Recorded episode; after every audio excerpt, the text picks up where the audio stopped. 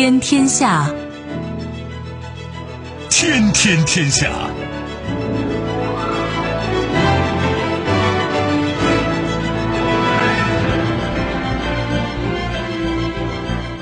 历史穿行者，新闻摆渡人。听众朋友，大家好，您正在关注收听的是《天天天下》节目，我是夏萌，和我一起陪伴各位的还有本节目评论员重阳。世界纷繁复杂，新闻随时发生。今天的节目您将听到：中国制造全球最大 LNG 动力集装箱船在沪交付，意味深长。特朗普称，今年大选最后要闹到最高法院。无人喝彩。土耳其总统表示，将伊斯坦布尔设为联合国总部，有助于世界和平。时不我待，中医药课程将列入临床医学类专业必修课程。稍后我们会一一道来。收听我们的节目，您可以使用传统的收音机，也可以使用手机。欢迎使用计时客户端，也可以选择蜻蜓 FM、喜马拉雅 FM、今日头条或者是企鹅 FM。搜索“天天天下”就可以收听我们的节目以及其他相关内容。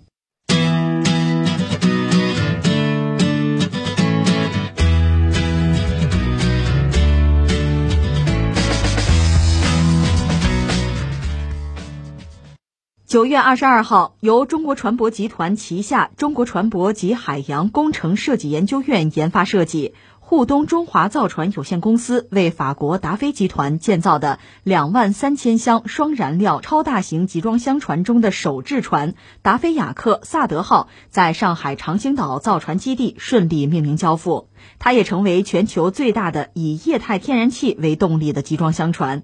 那么，这艘中国船舶集团拥有完全自主知识产权的大型集装箱船有多厉害呢？它可以说是名副其实的海上巨无霸。比目前世界最大航母还要长六十多米，可承载二十二万吨货物。它还使用了我国自主研发制造的全球最大功率的双燃料动力主机，以液化天然气为主燃料，在全球是首创。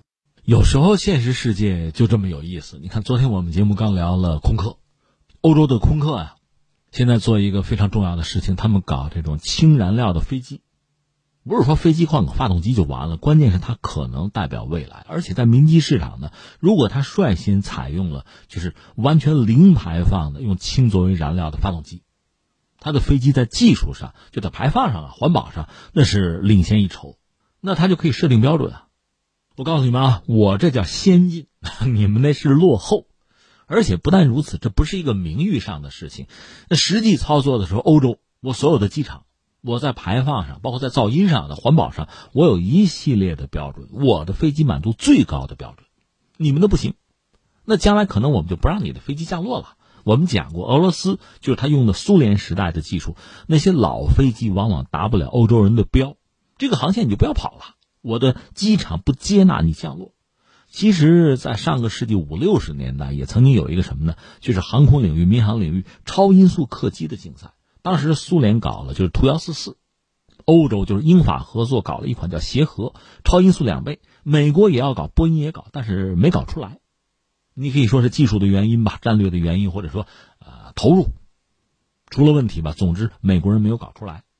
下边有意思了，就是美国也好，他联络自己一些盟友也好，他们是不希望英法的协和式飞机在自己的机场降落。为什么？你噪音大。你超两倍音速噪音太大，我们地面受不了，不让你降落，所以这样导致英法好不容易搞的这个协和花了巨资啊投入搞的这个协和，它跑不了几条航线，那你说它能赚钱吗？那飞机赚不了钱，那跑一趟赔一趟啊，飞一趟赔一趟，那还不如早点停呢。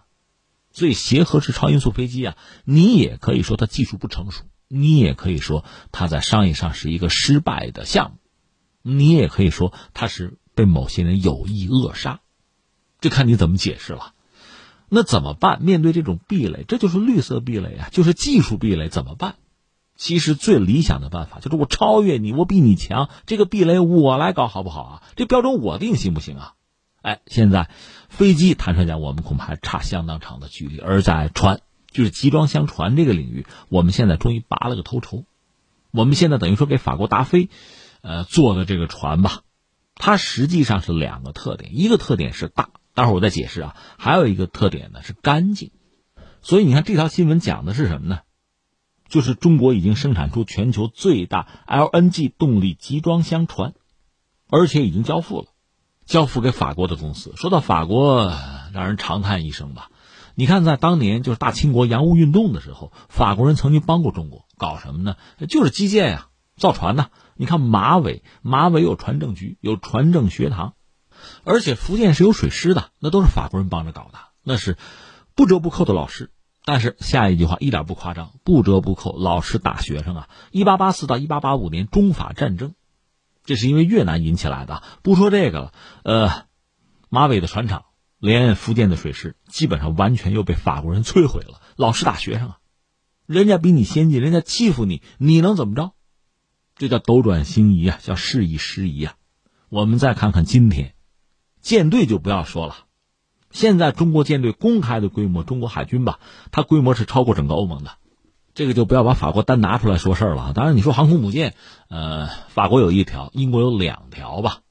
像意大利的小航母不算啊，中国现在在建至少一条吧，这基本上是个平手。但是论整个海军的规模，中国是超过整个欧盟的，这不是现在，是几年前的事情了。而现在你说民船，中国像法国的企业能够提供全球最大的 LNG 动力的集装箱船，所以这让人回想起当年洋务运动时候啊，一八八四到八五年中法战争时候那段旧事啊，是感慨万千了。这历史放在一边，我们就说这个船。这个船主要是两个特点，一个特点是什么呢？它使用的全球功率最大的，实际上叫双燃料的发动机。船嘛，一般货船用什么呢？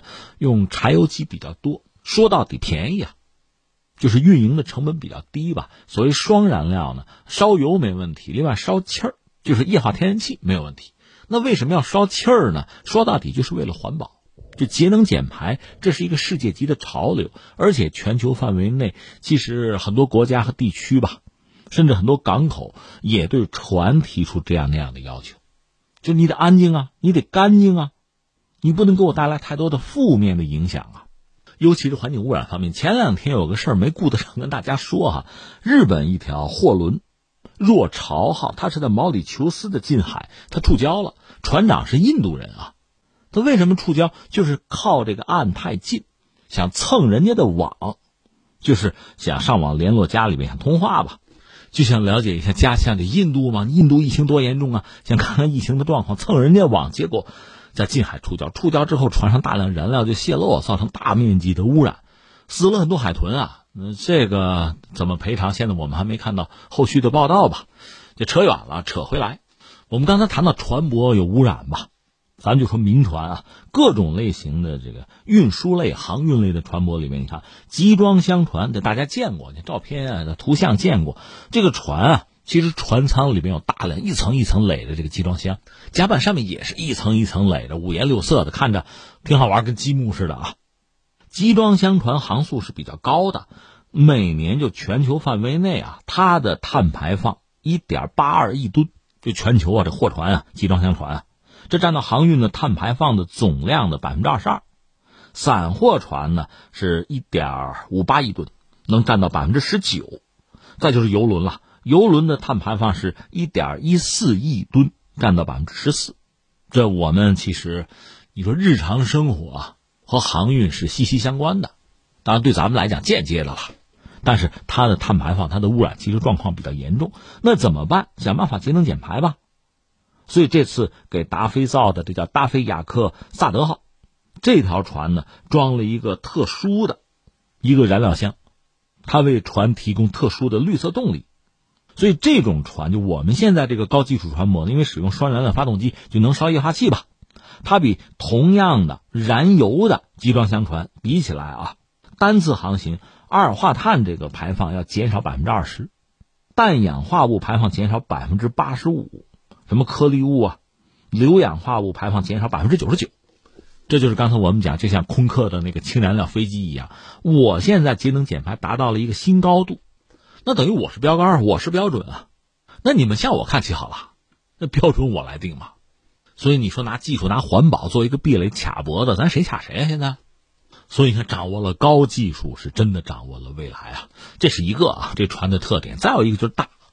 我先扯两句集装箱船。集装箱船其实你要说起来还是美国人发明，那个人叫麦克莱恩，他本来是搞这个陆上汽车运输的，后来呢，他介入这个航运界。他呢，因为是半路出家吧，所以他会有一些奇思妙想。因为当时全世界都是这么玩嘛，这个货船，货船是有货舱的哈。你看有这个起重机，有什么码头工人，就把这东西一样一样的送上去，再搬下来，劳神费力，效率很低，而且大家都很辛苦啊，成本也高。所以他就想，他是搞汽车运输啊，说我把汽车能不能直接就拉着这个货箱子啊，直接拉到船上去，这不就快了吗？到后来说，汽车车头可以不要。对吧？你牵引一下上去就行了嘛。后来一想，轮子也可以不要，对吧？所以他做减法，最后就剩下那个大箱子了，一个标准尺寸的集装箱，一个一个摞起来。当然，我跟你说，现在这个技术已经很高了啊，不是简单的靠重力那么一层一层往上摞，否则遇到大风浪，船翻了怎么办？其实这样的悲剧是有过的啊。我记得前些年日本一条集装箱船在海上开着开着遇到风浪，它折了，还有这事儿呢，那是造船质量和设计的问题了。呃，那现在呢？集装箱它一层一层的垒啊，它是有锁扣的，所以垒起来非常高。你看我们这条船，连货舱带甲板上面整个能垒上二十四层，而且垒起来之后就很坚固，不至于出什么意外啊。这是今天这个技术，集装箱技术在发展。当年呢，麦克兰搞出这个发明呢，其实他觉得能赚大钱。那其实我们也看好，对，很聪明哈。这不是什么高新技术，它就是重新的设计和组织了一下现有手里的牌，就能把这个事儿玩的很好啊。但遗憾的是，在现实生活中有很漫长的一个过程，大家不接受，因为你打破了原有的利益格局。你想，码头工人怎么过呀？原有的那个码头基础设施也得更新呐，这需要花钱的。所以，因为这些问题，集装箱一度呢没有办法很快的真的投入使用。这还是到了越南战争什么的吧。因为打仗，因为需要，需要高效率，需要大规模，所以集装箱一炮而红。那么发展到今天呢，航运、海运在世界经济之中起的作用是非常之大了。顺便说一句哈，呃，你要说港口的建设，中国不是有外号叫基建狂魔吗？我们基础设施做得好嘛，所以全球最主要的港口基本上都是我们的，这是一个啊。呃，也包括我们建、我们运营的全球范围内。另外呢，全球最大的集装箱船。呃，我这个数据不是最新的，我也不敢说百分百权威吧。我了解啊，目前全球最大的集装箱船是东方海运，香港的，是二零一七年命名交付的，是韩国三星造的。实际上，全球最大的集装箱船呢，就是和中国相关的公司有好多条，但主要是韩国人造的。我们刚才讲，全球最大的，一直以来啊，就是这个东方海运香港。它也是世界上这个容量首次超过了两万一千个标准集装箱，是两万一千四百一十三个标箱。这船长度三百九十九点八七米，宽是五十八点八米，深三十二点五米。这是有史以来最大的集装箱船，主要跑东亚、北欧的这个航线吧。那翻回来，这次就中国给法国达菲生产的这个新船啊，其实长度都是差一点点四百米，三百九十九点几米吧。宽度我们这个更宽啊。六十多米宽，所以实际上我们现在新造的这条船，是不是也可以称作是全球最大的？不管是不是使用那个 LNG 就液化天然气的发动机，它都是全球最大的，就这么牛。当然也有朋友说：“哎呀，这么大的船，长度四百米哈，这个比全球最大的航空母舰可能得长上六七十米那个样子啊。”没错，那你说是不是我们可以搞个二十万吨的航空母舰呢？哎，这个就很有意思。我们也探讨一句啊，不可能。为什么？你看啊，这么大的船，刚才我们说集装箱船，不是全球所有的地方都可以去，所有的港口都可以停泊，因为这么大的船需要很深的这个港池啊，而且你基础设施建设跟得上跟不上。那比如上海，我们有这个集装箱码头是完全无人的，高度自动化，这可以伺候得起。而这个世界上还有大多数的港口，你这个比较好的、比较大的船开过去，它伺候不起，它承接不了。军舰也是这个样子，你二十万吨航母，你停哪儿？你想过没有？有什么样的海军基地？有什么样的造船厂？有什么样的港口啊，能够接纳你？包括维修啊，如果是核动力的，还得换这个燃料，等等等等。所有这一切，它是一个系统，绝不简单的只是一条船。另外，你比如说十万吨的航母，能做的事情，其实拿美国航母来说，这是全球目前战斗力最强的吧，最猛也无外乎是三天，基本上把这个战斗力发挥到巅峰，然后也就没劲儿了，就得补给了。所以也就是那三板斧，所以航空母舰之类的玩意儿，它不是对哪一个国家都有效，而且它成本会很高，就使用成本啊，你得算，它有一个边际效应的问题，太大就不合算了。有这个问题，其实集装箱船也是这样，所以未来你说有没有可能造更大的集装箱船啊？这就看有没有市场的需求啊。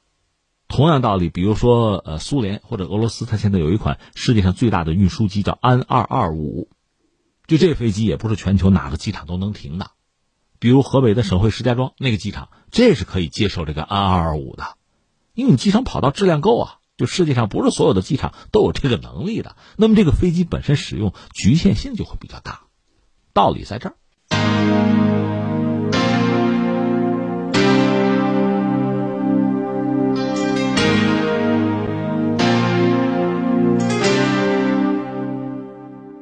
美国联邦最高法院自由派大法官金斯伯格已经离世，给本来就充满争议的2020总统大选又蒙上了一层疑云。而此时，特朗普又说自己觉得今年大选最后要闹到最高法院上去，希望借此推进大法官的提名。特朗普于周三在白宫的一场集会上表示说：“我觉着大选最后要上诉最高法院。我认为高院有九个法官非常重要，暗示自己与拜登很可能在最后大选结果上产生纠纷。”他又宣称，格雷厄姆甚至根本不需要为提名举行听证会，因为整个流程推进的会非常快。我们要加快速度，共和党人都很团结。至于时间问题，我们有充足的时间。曾经有一个大法官只用了十九天就选出来了。距大选还剩下的时间里，我们能做四五个这样的提名。虽然特朗普多次宣扬疫情期间使用邮寄选票可能会带来欺诈，但是多名专家此前表示，目前没有证据表明邮寄选票中出现过欺诈。特朗普表示，这是民主党人的骗局，这场骗局可能会闹到最高法院。他说。我觉着四比四不是一个很好的局面。呃，这是有关于美国大选，特朗普又放话，这话说的让人确实是心里边一惊啊。其实这个问题多次被人们提及。民主党方面，我们知道众议院那个议长是佩洛西啊，这是特朗普的老对手啊。他早就说：“哎呀，万一将来美国大选是吧，特朗普没能当上美国总统，无法连任，但是他赖着不走怎么办？那咱们用烟把他熏出去。”这是老太太的想法啊。另外还有这个拜登，就特朗普的竞争对手，有人也问他：哎，要是你当上美国总统，人特朗普不让地儿，你怎么办？派军队，咱有军队。这是他的回答。所以现在有记者最终就问到特朗普本人：哎，呃，要是将来涉及到一个就权力交接的问题，你怎么办？特朗普说：哎呀，这到时候再说吧，让我们看看到时候会发生什么，对吧？所以很多人就解读说：“你看，你们特朗普如果是小幅的败选啊，赖着不走啊，这可能是个选项，是不是？美国就此就闹起来，就要分裂啊？因为特朗普假设没连任美国总统成功啊，拜登上台，但特朗普就是不走。这个时间应该是在你看啊，十一月三号左右就是投票，然后很快会出结果。新总统一旦定下来呢，他那个宣誓是在明年了，一月二十号左右了。如果特朗普真的赖着不走，还非要接着干美国总统。”就是对选举的结果他有质疑啊，这待会儿我们再解释啊。那美国这些州五十个州，是不是认同特朗普这个选项啊？你比如共和党做州长的，可能还好说；民主党做州长的，不认特朗普这个所谓的总统，那美国岂不就撕裂就分裂了吗？很多人在做这个猜测，我倒想还不至于吧。就特朗普现在表这个态呢，他是有他的用意的啊。那你说选情到底怎么样？这人家自己的事儿，我们不多分析啊。说到底呢，美国现在可以通过比如民调，一次一次的民调来看，拜登和特朗普两个人的状况，貌似拜登多多少少领先一点，但这个优势呢，并不是特别大，并不是绝对有把握。特朗普还是有翻盘的机会啊，但是总的来说似乎有所落后。就特朗普啊。这我们说的民调，但是我再三提醒你，这是民调，这不是大选本身，它可能不靠谱，就民调本身可能就不准，它只是给大家提供一个参考啊，如此而已。那特朗普目前本身面临很大的压力嘛？当然嘛，一个是美国经济状况，如果是持续受疫情的影响就低迷，这就是巨大的麻烦。另外，疫情本身我们知道，现在欧洲疫情已经反弹了，有些国家，比如英国吧，它现在这个感染的这个数量啊，这个烈度啊，超过之前的那个峰值，那大家压力就很大，包括法国，这是高度的警惕吧。所以，就美国来说，现在疫情，它其实一直都比较糟啊，是全球最糟的国家，它死亡人数超过二十万了嘛。但是在欧洲疫情有反弹的情况下，美国的疫情会不会雪上加霜？如果疫情更加严重，进而产生一系列连带的效应，特别是对美国经济啊产生影响的话，那对特朗普肯定不是好消息。这事儿放在一边啊，另外值得一说的就是民主党、共和党现在在争一个什么呢？我们不说政策措施，不说那些东西啊，就说投票。现在大家是各执一词。比如说，从民主党这个角度来讲呢，他比较倾向于咱应该用这个信函、信件来投，邮寄投票，因为有疫情嘛，你何必把大家集中在一起呢？就是拿信件就邮寄选票的方式，这不就结了吗？但是共和党的特朗普那边说不行，那你要作弊怎么办呢？而且特朗普多次说：“哎呀，我这个选情啊，我要是最后没当上总统。”就是连任不成功，那肯定是民主党在这个邮寄投票上有诈，他做文章啊，做了手脚，就弄虚作假呀。所以你看，大家知道特朗普不是一个 按常理出牌的人吧？所以现在就已经有一个铺垫。有人说哟，现在就已经埋伏笔了，将来万一因为这个选票的问题发生争执，就特朗普呢处于败局的话啊，那他就拿这个说事儿，民主党作弊了，弄虚作假了。本来我是总统，这里面有问题。所以你看，这是双方，尤其是特朗普呢，一口咬定，咱就得按照以前的玩法，就到投票站投票吧，集中投呗，因为他认为或者共和党认为这种投票方式是有利于自己的。双方在争这个事儿啊，关键时刻又出了一档子事前两天我们讲，金斯伯格去世了，美国一个重要的大法官，美国的这个最高法院是九个大法官，而且呢，其实共和党已经占有微弱的多数。大法官里面有共和党背景的，或者称之为保守派的吧，是五个人。而现在金斯伯格死了，他是自由派，那等于倾向于民主党。我们不是讲吗？他曾经说过一句名言，他说：“我得争取活到九十岁啊！如果希拉里·克林顿做了美国总统，第二年我就退休就完了。但是如果是特朗普做了总统，那我得跟他死磕呀，甚至得做到九十岁，把他第二个任期熬完，我得看着他。现在没想到金斯伯格撒手走了。”那等于说，在美国的这最高法院最高大法官里边，自由派又少了一个。如果特朗普紧急的任命一个新的大法官，而这位又是保守派倾向于共和党的话，那么会出现一个六比三的比例，那就是民主党处于绝对的劣势。这倒不是说这帮大法官就是特朗普任命的，保守派的倾向共和党的大法官肯定会帮特朗普，倒不一定啊。但是这种可能性你不能否认啊。而且这种可能性是前所未有的大呀，是这样。一般说来，从提名一个大法官到最后他就职，这之间周期啊，平均就美国平均周期大概是六十七天，将近七十天。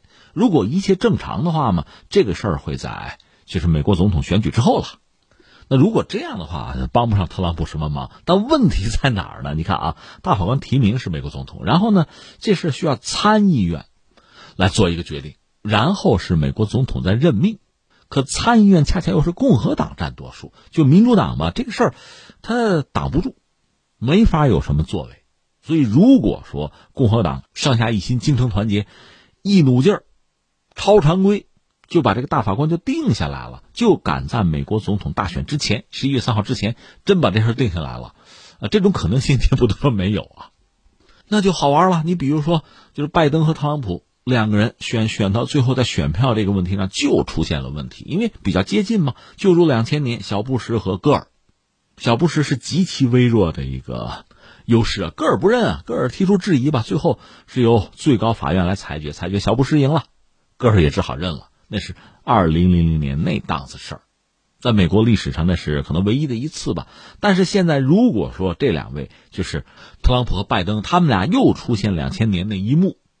因为有这个邮寄投票、邮寄选票的问题啊，特朗普不认，那这个事儿最后会提交给最高法院来定。那这时候最高法院几个法官是什么背景就至关重要了，是刚才我们说，比如五比四，还是六比三？如果共和党占有绝对优势的话，那特朗普肯定是要赢啊。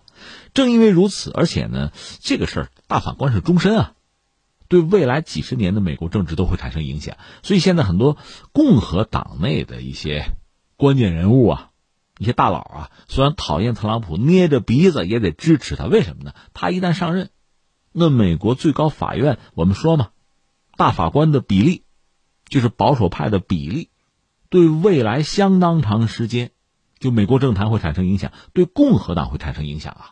为了共和党的优势，为了顾全大局，我们只好捏着鼻子支持特朗普吧。这是共和党内部现在这么一个状况。所以你说，哟，特朗普可以，这不是布上局了吗？对呀，你也可以这么说呀。所以民主党当然说也心知肚明，看得很透，但是呢，又无力直接的去逆转。正是在这个背景之下，特朗普说：“你看见没有？将来我跟拜登，我们俩打官司，打到最高法院，别出现四比四的局面吧？那就是说，咱们得九个大法官啊，那不能是双数啊，那我得抓紧任命啊，你们得同意啊。他主要是在这个问题上想往前再促一步，再拱一步。哎，所以感慨一句啊，美国这个政治啊，确实也颇具戏剧性吧？你说从人家美国人自己那个角度看，那我们好的很呐。”我们这民主对吧？世界灯塔级的，你们都得向我们学嘛。美国这个民主政治啊，这个选举政治啊，这套制度啊。但是你看，他这九个大法官，按说大法官是终身制啊，他应该可以洁身自好，离资本可以很远的。但实际上并非如此，他们是明里暗里、直接间接的，确实受到各种各样的力量的影响。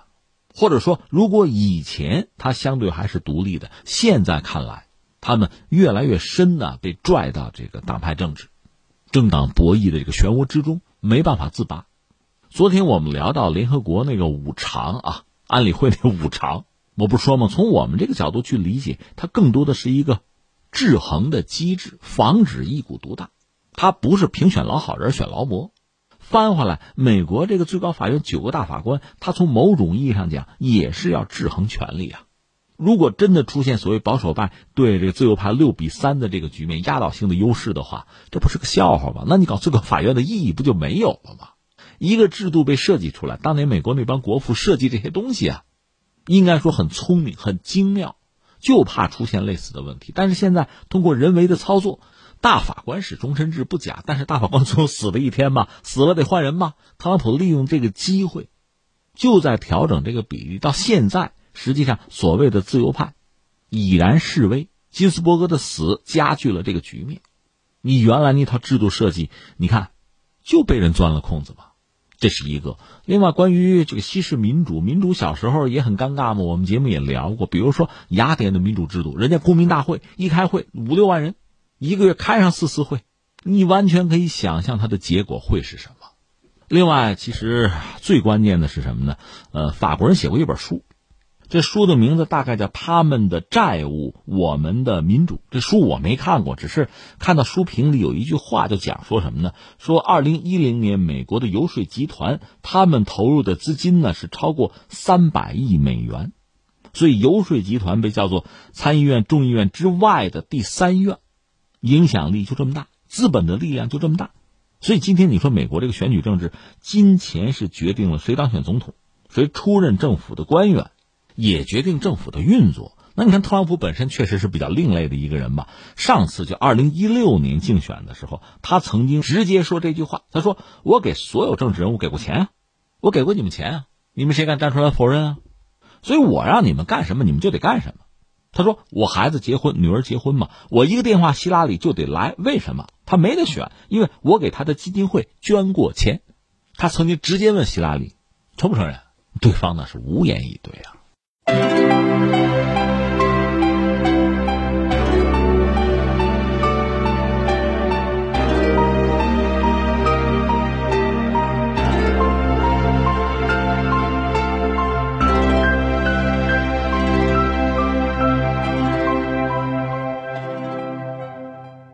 在联合国成立七十五周年纪念日，土耳其总统埃尔多安发表视频讲话称。伊斯坦布尔是各大洲连接点，将其设为联合国总部，有助于实现世界和平与稳定。埃尔多安说：“为了重新增强联合国的影响，必须改革安理会的结构。安理会把七十亿人的命运交给五个国家，这种体制不仅不公正，而且不可持续，与既定标准相反。联合国系统在预防和终止冲突方面成效有限。埃尔多安表示：“我们现在看到，凭借那种符合上个世纪需求的结构，我们无法克服今天的考验。建立民主、透明、负责、有效和公正的安理会，不仅是人类的一个选择，更是必要的。”昨天我们关注了有些国家，点名吧，四个吧：日本、德国这两个算发达国家，另外还有印度、巴西，这算新兴经济体，都希望自己成为就联合国安理会的常任理事国。原来有五常，这四个想加入，甚至这四家还组成了一个联盟吧，就抱团取暖吧，一块喊生意大嘛。我昨天不就说了，凭什么只有你们四个有这想法的多了？你看土耳其这不是站出来了？埃尔多安讲话吧，大概两个意思，给他归纳一下，一个是什么呢？就是还是指这个五常这个机制不行啊，全世界七十亿人，你们五个国家就决定了地球的命运，这不行，这不公平啊，这是一个。再有一个呢，伊斯坦布尔。这儿好，联合国总部就应该在这儿，对吧？这有利于世界和平发展啊，这个意思。你看，第一个关于联合国五常这个结构哈，这个格局，我觉得要改起来很难。昨天分析过，不多说了。第二个就是伊斯坦布尔，联合国总部搬过来，那这个话题也非常值得一聊哈。呃，一样一样说吧。首先，既然说到联合国总部，我们知道现在是在纽约，为什么？凭什么在美国？这就说远了。你看啊，二战爆发。那意味着一战之后搞的那个所谓国联就名存实亡。国联是美国人，就是威尔逊总统提出来的，名存实亡。后来一九四二年一月一号呢，有二十六个，包括中国吧，这是反法西斯国家，是在美国的华盛顿签了一个联合国家宣言，这就是后来联合国的那个雏形吧。而这里边其实美国实力确实是最强，这是一个，因为工业嘛。所以，美国本身成为联合国的这个选址的一个主要候选地吧，这个就不让大家觉得意外了。而且，美国成为就未来的联合国的所在地，这个应该是一次革命。为什么呢？美国其实在当时算是一个新兴经济体，对吧？当时真正所谓世界权力的核心是在欧洲，老列强什么英国啊、什么法国、什么德国呀，他们在争。但是到二战，你看啊，一战。就打了个昏天黑地，二战又是一片白地。欧洲当时已经几乎被希特勒占领了，反法西斯嘛，所以把未来的联合国所在地放到欧洲，哪怕放到英国，并不现实。美国当时算后起之秀吧，那整个欧洲有一个地儿倒是可以选择，那还是瑞士啊，中立国，就是日内瓦吧，那是国联的总部的所在地。但是瑞士本身担心说，别别，总部就联合国总部设在日内瓦吧，这影响我们的中立啊。美国也不认同，所以这事儿就又放下了。另外值得一说，苏联，苏联说这个联合国总部可以放在欧洲以外嘛？这样像这个英国甚至法国什么的也没办法，因为美苏实力强啊。但是你说国联是放在欧洲的，联合国未来的这个世界的中心啊，管理者啊不放在欧洲也很尴尬。这么着吧，我们提个要求，不要放在美国的西海岸。那美国说那行，放我们东海岸。但美国自己也有问题，一个是它东海岸吧，很多地方条件不是很好；再就是有些地方势力也不愿意接这事儿。那这时候有一个人站出来，就是洛克菲勒，美国那个超级富豪、大财团洛克菲勒，说这么着吧，我们财团在纽约有块地儿，我把它捐给联合国来用。所以最终它出现一个局面，就是联合国总部放在美国，放在哪？放在纽约，因为有地儿了。这是一块长条形的，就巨型的一块土地，捐赠给联合国。然后美国政府呢，又贷款六千五百万美元。当时这也不是个小数啊。呃，在这块土地七点三公顷的土地上呢，修建联合国总部，是这么来的。那你说也挺好吧？人家有人捐了款，联合国总部在这个地方这么多年了，那一直待下去不就完了吗？你们干嘛非要把联合国总部迁走，迁离美国？人家美国哪儿做的不好啊？这个仁者见仁，智者见智。但是有一点。因为我们知道，美国本身有很多国家和他不对付，有的时候就敌对，有的时候就是在至少一个阶段吧，关系不是那么理想，不是那么好。但是联合国总部是在美国，那这些国家、这些地区，呃，领导人也好，代表也好，我们就说去联合国总部去开会，你总得进入美国的国境才能到纽约。那美国不给你签证，你进不去啊。这事儿不是发生一次了。我们还没有说别的什么挟天子令诸侯的事儿啊，就这事儿，就是联合国总部本身在美国，很多国家想和联合国打交道，必须先和美国打交道，这台阶儿你就过不去，怎么办？所以其实一直以来早就有人嚷嚷，哎，搬个家吧，把联合国总部搬出美国好不好啊？我记得前两年看到这个说法，说普京是不是嚷嚷着，哎，搬到中国去啊？普京好像有这个建议啊。当然，这种建议很多了。现在呢，由土耳其的埃尔多安总统站出来说，哎，到我们伊斯坦布尔吧，总部放在这儿多好啊。实际上，他也是在批评美国，利用联合国总部在美国的这样一个很特殊的设置吧，为自己谋了利，伤害了很多国家。所以你看，这句话背后其实是这个东西。那怎么看这个事情呢？一个是土耳其呢，特别是埃尔多安主政以来吧，一直也拿自己作为一个大国，而且这几年我们看到他确实是拳打脚踢啊，颇有作为吧，我们加个引号吧。所以他当然希望也在联合国之中扮演一个重要的角色。一个呢，总部能搬过来当然很好。再有一个，就是联合国的这个常任理事国能不能有我一号？他们可以，我也可以，他们做得我也做得啊。估计这个逻辑很清晰。那至于说可不可以真的把联合国的总部搬到伊斯坦布尔？那土耳其首都是安卡拉了，伊斯坦布尔是它最大的城市，这个我觉得可能性又极小，微乎其微。当然，你要说它的优势呢，也是有啊。土耳其本身在地理位置上就非常独特嘛。那伊斯坦布尔更是如此，但是，一这个城市在历史上确实是一座名城，和战争和宗教联系非常之紧密。我们都知道啊，东罗马帝国怎么灭亡的，就是拜占庭帝国呀。当年这个城市不就是人家的首都君士坦丁堡吗？是奥斯曼土耳其帝国打下这座城市，灭掉了这个千年帝国呀。所以这个城市本身承载着一段历史啊，血与火的历史，就是两大宗教之间的争斗啊。而且前段时间我们还关注啊，那个所谓圣索菲亚大教堂的那个事情，因为君士坦丁堡，东罗马帝国他信的是东正教，最大的那个教堂呢就是圣索菲亚大教堂。那么奥斯曼土耳其把这个城市打下来之后，教堂基本上全部改成了清真寺。又后来呢，一战以后就现代土耳其诞生，他们的国父叫凯末尔嘛，他要走世俗化的道路，所以说这样啊。这个所谓圣索菲亚大教堂，我们把它做成博物馆，但是就在今年，就是土耳其这位总统埃尔多安已经下了命令，就把这个博物馆所谓圣索菲亚大教堂啊，就改成清真寺了，而且已经进行了宗教活动了。这个引起基督教世界极大的不满。在这个状况下，你说伊斯坦布尔这座城市，你要把它作为联合国的首都的话，你可以想想，它恐怕瞬间会引爆两大宗教之间的口水战啊。就是呃，伊斯兰世界和基督教世界，那么相应的这个国家和地区之间的这个博弈啊，肯定会被激化呀，而且非常多的国家会站队。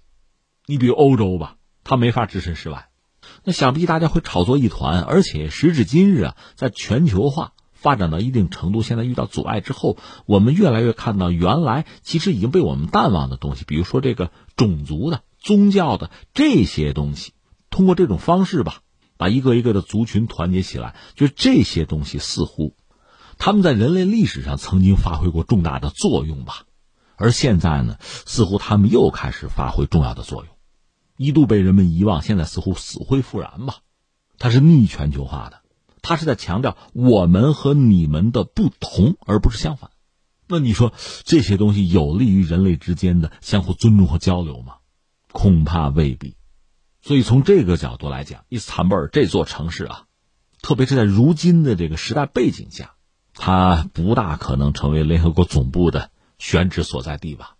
因为如果那么做的话，实际上它带来的不是诸多矛盾的化解，而可能是火上浇油。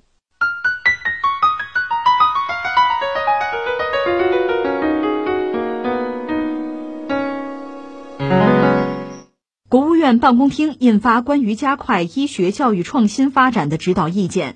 意见提出，推进医学教育课堂教学改革，着力提高教学水平，加强教研室等基层教学组织建设，完善管理制度，激发组织活力，强化对医学生的公共卫生与预防医学、传染病防控知识等教育，组织编写传染病学等医学类精品教材，将中医药课程列入临床医学类专业必修课程。这个消息我觉得还是很重要吧？你看，就是。把中医药的课程呢，真正列入到临床医学专业的作为必修课程，这对中医当然是个好消息了。如果做一个猜测，可能和就是我们前段时间呃抗疫战役啊。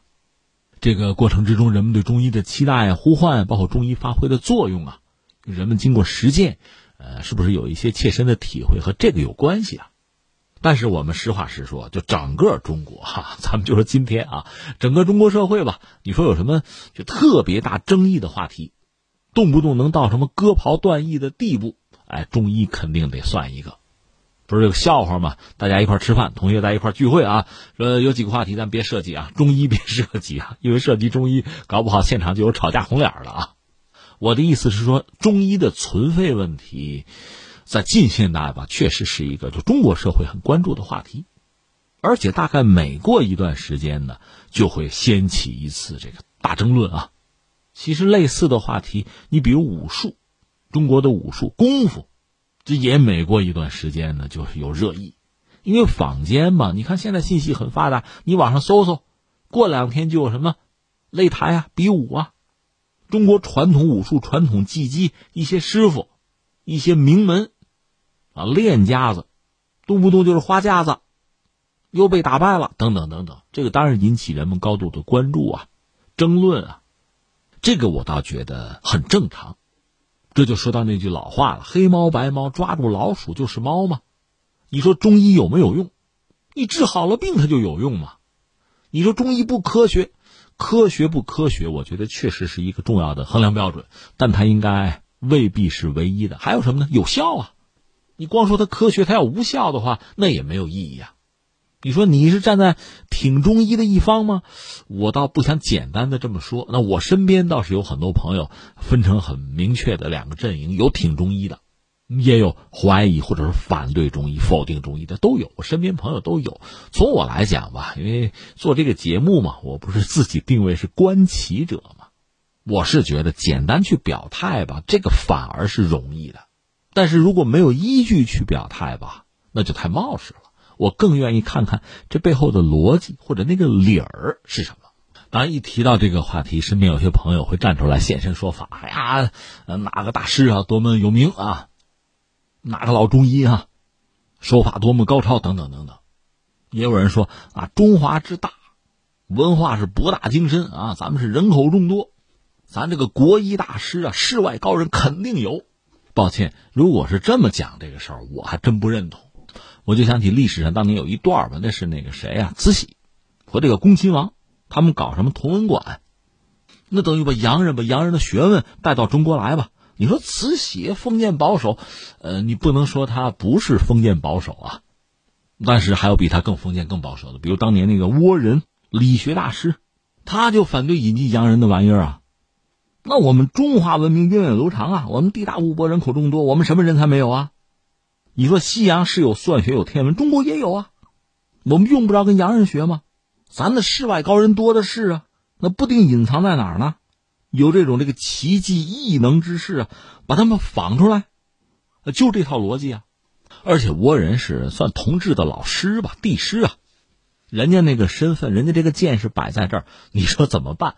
后来慈禧说：“那那要不你仿一下呗，这事儿交给你。”这回把倭人给难住了，那哪儿仿得着啊？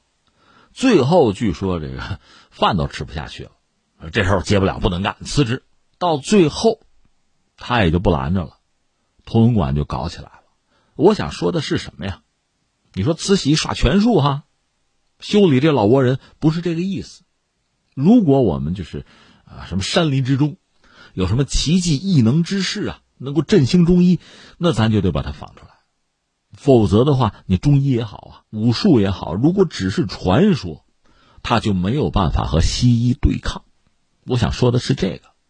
所以翻回来，我们再端详一下西医。你说西医为什么大行其道？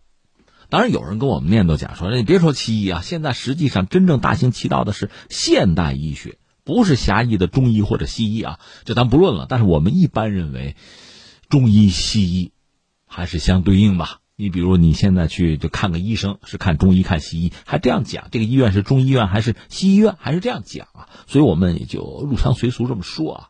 那我们的问题还是这个，就为什么西医能够大行其道？我个人主张，你可以用一个系统的、就生态的思路去看。你看看西医的发展，就是古代的时候，中国有中医。维持了我们这个民族几千年吧，繁衍啊、健康。那时候没有西医，没有现代医学，对吧？那同样道理呢，在西方也是有所谓传统的医学吧。当然，你要说传统医学和这个什么占卜啊、什么跳大神啊、迷信啊有关系，这个也不假。在历史上看，很多民族都经历过这个时期、这个阶段吧。但是后来西方有什么？有大航海，有工业革命，有近现代的科学的启蒙，然后还有很多学科逐渐的，它逐渐的完善，逐渐的独立，还有了自己的分支，成了一个大系统，它发展起来了。就西方啊。近现代科学，它是这样逐渐的发展起来的，而医学是其中的一部分。而且你想，医学并不是说很独立的、很孤立的一部分，它和其他的学科呀，它是勾连的。你比如现在我们说这个疫情，疫情期间有个东西很重要，呼吸机。你说我造口罩啊，口罩机，它这里面涉及到相当多的原材料和近现代的工业材料啊、工艺啊，又联系在一起。你看，我们搞那个火神山、雷神山医院，它必须有一个庞大的制氧站。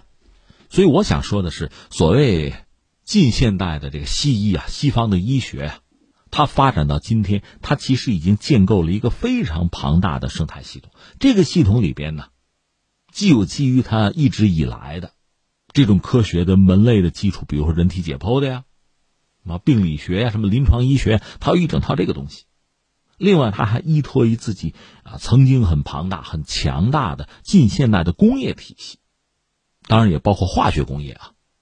另外和金融有关系吧，比如保险。所以最后呢，它这个大厦啊，如果说它很庞大、很坚固，你看见没有？它是一个生态。你愿意从利益的角度去分析，它是一个庞大的利益圈子呀。它涉及到很多领域、方方面面，包括教育嘛，包括全民的医疗卫生体系啊、医保啊。你想，这编织在一起，勾连在一起，这才形成一个现代医学的一个体系。我们说，如果说它强势，我们说它立于不败之地，它不简单的说治了谁的病啊，治愈率是多少，不简单是这个问题。甚至这个体系一旦建成之后，你现在医院我们去过吧？那我去医院，我一看，哎呀，这医生啊、护士确实很忙，走路都是一溜小跑啊。所以这个体系，比如说它容易出名医。我开个玩笑，为什么说呢？那我们接触多少病例啊？我们多少经验呀？多少大数据啊？甚至我再说句就半开玩笑的话，它都不容易出骗子。为什么呢？它不好出，它是一个大系统、复杂的协作呀。每个人分工是很细的，你想做骗子很难了。所以你要拿这种就系统的呀、生态的这种观念、这种思维方式，你去反观中医、审视中医。坦率讲，我们的漏洞太多，甚至千疮百孔啊。试举几例啊，你比如说中药，咱们用一个这个生态的系统的观点去看中医药吗？我们中药问题是不是很多呀？我曾经看到一个老中医的这个感慨说，比如多年以前，中药啊，如果是要异地种植，换地儿嘛，异地种植必须经过三代来考察它是不是有效，就说你第一代。种下去之后，用它的种子来种第二代，然后是第三代，三代这个药材疗效和原产地要是一样，那我允许你移植。那要不一样呢？没什么疗效，那别种了，没用啊，就是这个意思。中国有句老话嘛，“南橘北枳”啊，你说这不科学吧？哦，你现在讲科学了。你要知道，中医中药我们这套逻辑，什么任督二脉、七经八脉这套东西，阴阳五行，它和西方的那个医学啊。和西方近现代那个科学体系，它本来就不对接。咱们有咱们的理儿，有咱们的规矩。所以你要真要信中医，真要是想搞好中医，那就按老理儿啊。刚才我们讲了，你不按西方那个科学那套走，你按南橘北枳这个路数走啊。那么中药你该怎么种啊？如果你不按规矩种，你放飞自我，它当然就无效。无效，最后它带来的结果，那中医无效啊，中药无效啊。那它当然就没有存在的意义了，甚至我还看到一个什么呢？就说像鱼腥草，哎呀，那个那味儿我是不服。我在贵州吃过那东西啊，鱼腥草这算是一味药对吧？一说鱼腥草呢，就是在深山啊、水沟啊、溪泉边上那个东西，也没有污染，煮了以后小孩子一吃退烧是很快的。但是现在说什么云南、贵州啊、什么四川啊，鱼腥草是在农田里干脆就大面积种植了，跟蔬菜是一样的，哎，农田。它甚至还有农药残留问题的，这不是草药了，这不是中医药了。你看，随口一说这个问题，你说怎么解决？这是一个。再有说什么呢？就是这种西方医学，我们去医院大家都知道啊，各种各样的病，各种各样诊治的方式，大家都清楚。癌症，癌症几期啊？我们这是模板，按这个往前推着走。化疗几次，放疗几次，你就按这个程序往下推就是了。这像什么？就像洋快餐，就是工厂化，就是流水线。而传统中医呢，望闻问切嘛，这个和医生本人的素质。和他的经验关系更密切，就像大厨一样啊，什么盐少许，醋若干，是这套逻辑。那对患者来讲，确实就要看运气了，就是你能不能碰到真正的大师了。所以在中医这个系统里，和西方的医学比，那骗子容易出，而一旦出了骗子，就很容易败坏中医的名声啊。所以你看，真要是想解决中医的问题，或者叫挽救中医吧，让中医有生命力。确实有一个参照物在那摆着，就是西方医学。说到西方医学，它的基础甚至可以追到它的传统啊、历史文化，甚至宗教，追到它的工业革命，追到它和近现代的整个这个科学体系，甚至制造业和金融制度的联姻，这真是大到不能倒啊！所以说到中医或者说中医中药，我们要生存要发展，你也得有一个体系啊，你也得有一个生态呀，你也得有个正循环呀，你得转起来啊！如果我们只是满足于相信，中国之大，文化源远流长，自有高人，或者我们总是口耳相传哪个大师医术高超，悬壶济世，有一天大师不在了怎么办呢？那中医不就完了吗？所以不能把中医简单的寄托在这些传说或者这些个例上，我们真的想办法在系统上真的要强身健体。这是要下决心的，这是要下大力气的。从国家的政策，从社会的资源，那是要投入的。当然，我不同意简单的把中医和爱国就捆在一起啊。但是我说，你真爱国或者真爱中医的话啊，负责任的话，那就实实在在的做一些具体的事情，就要给中医打造出一个体系来。从微观、从狭义上讲，你中医用中药，中药怎么来啊？在哪种啊？怎么甄别？怎么鉴定它的质量啊？那中药总不是种菜吧？另外，中医中药总要有自己一套很成熟的评判的标准和体系吧？大家动辄就老中医，老中医有，但老中医也不一定就是好中医啊。咱还得有体系、有标准呢，这不能靠感觉吧？那这就说到市场，这个市场应该是很严肃的，既能让中医为我们中国百姓，至少首先是中国百姓服务，为我们的社会成员服务。又能够把这个欺世盗名的骗子、谋财害命的骗子、毁掉中医声誉的骗子，你得能把他甄别出来、剔除出去啊！这是微观上、宏观上讲，中医要做大，甚至要走向世界。现在不有一个说法，中医的未来在非洲吗？因为非洲它相对贫困，它受西方的这个医学和文化的影响吧，或者左右啊，相对要小一点，而中医反而可以大行其道。这个当然我们要观察、总结经验去吧。但是中医要谋求自己一个比较理想的未来，那必须要打造一个体系。刚才我们讲了，它必须和现在其他，比如说制造业、现代医学呀，甚至现代金融啊，要能够联姻。另外，在理论上确实要有突破。你要让别人信你，你要把自己讲的明白，让别人听得懂。所以从这个角度来看呢，现在我们把这个中医要做必修课这个事情呢。是不是可以理解啊？就是我们建构一个生态、一个体系很重要的一步，但是这只是一步。我确实希望这是一个系统工程啊，而我们现在看到的新闻只是第一张牌，是我们迈出的第一步。